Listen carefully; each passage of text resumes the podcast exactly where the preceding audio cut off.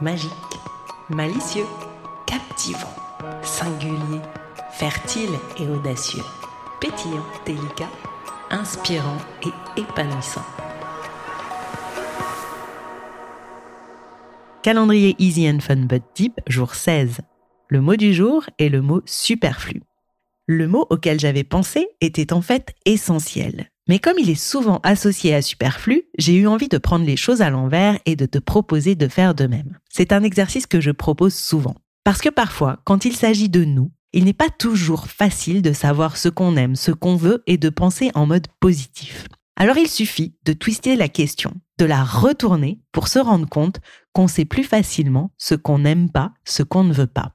Pour trouver ton essentiel, tes essentiels, peut-être qu'il faut que tu cherches du côté de ton superflu, dans ce que tu as, dans ce que tu veux, dans ce que tu aimes, dans tes relations, dans tes désirs, et commence à faire le tri.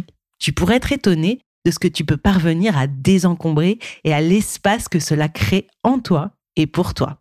Et avant de partir, n'oublie pas de te demander si tu te traites comme du superflu ou de l'essentiel. C'était le jour 16 du calendrier Easy and Fun But Deep, le mot que je t'invite à laisser infuser en toi pour en ressortir un petit bonheur, et le mot superflu. À toi de jouer!